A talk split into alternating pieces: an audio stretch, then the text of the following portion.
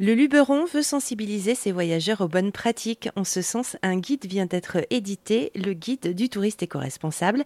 Marie-Noël Fonbonne, vous êtes responsable communication et développement pour Destination Luberon, cœur de Provence. Alors que retrouve-t-on dans ce guide? Alors, dans ce guide, euh, il présente euh, essentiellement donc le territoire, avec notamment euh, le parc naturel régional du Luberon, qui est aujourd'hui doublement reconnu par l'UNESCO, puisque c'est une réserve de biosphère et un, un géoparc. Et il présente également l'opération Grand Site de France de la Fontaine de Vaucluse, qui est également sur le territoire, sur la destination.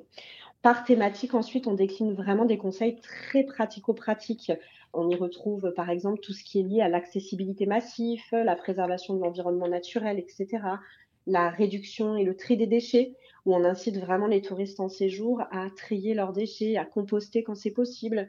Euh, on y retrouve également toute une thématique autour de l'eau avec bah, toutes les, actualités hein, de, ces derniers mois où, l'eau est, vraiment une, ressource à, préserver au maximum. Donc on y donne euh, voilà, des conseils très pratiques, très concrets, euh, de, privilégier plutôt des douches que des bains, euh, etc. On fait un focus également sur l'abbaye de Sénanque à Gordes, qui est un lieu de vie monastique qui abrite encore aujourd'hui une, une, communauté de frères cisterciens, où on précise justement dans ce guide qu'on a la chance de pouvoir visiter ce, site, qu'il faut quand même être respectueux et vigilant à la préservation de ce site.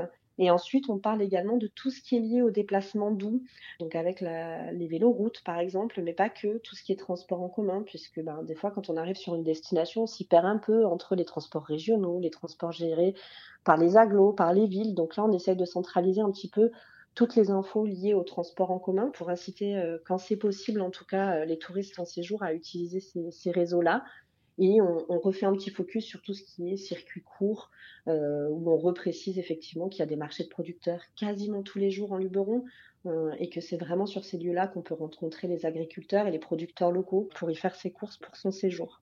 Marie-Noël Fonbonne de Destination Luberon, cœur de Provence, plus d'infos sur erzan.fr.